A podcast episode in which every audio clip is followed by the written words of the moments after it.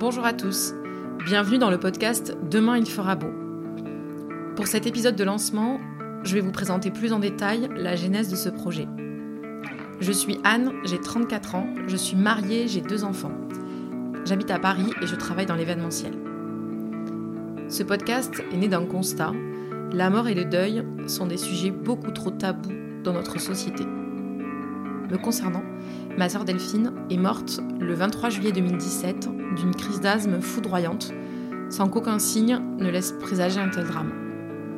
Elle avait 34 ans, elle était mariée et attendait un bébé. À ce moment-là, le temps s'est arrêté pour moi. Je voyais pas comment j'allais pouvoir reprendre le cours d'une vie normale. Ce qui m'a donné de l'espoir et la force de continuer, c'est le témoignage de celles et ceux qui ont réussi à vivre après un tel drame.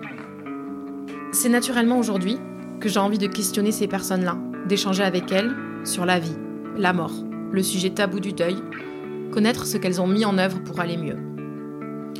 Alors on abordera les moments terribles de l'annonce du décès, qui sont souvent les passages euh, voilà, les plus difficiles à écouter dans les épisodes, mais il faut bien garder en tête que le but c'est d'aborder avant tout ce qui aide à aller mieux. Et euh, vous verrez que la joie qui émane des interviewés parle souvent d'elle-même, et elle est porteuse d'espoir pour nous tous.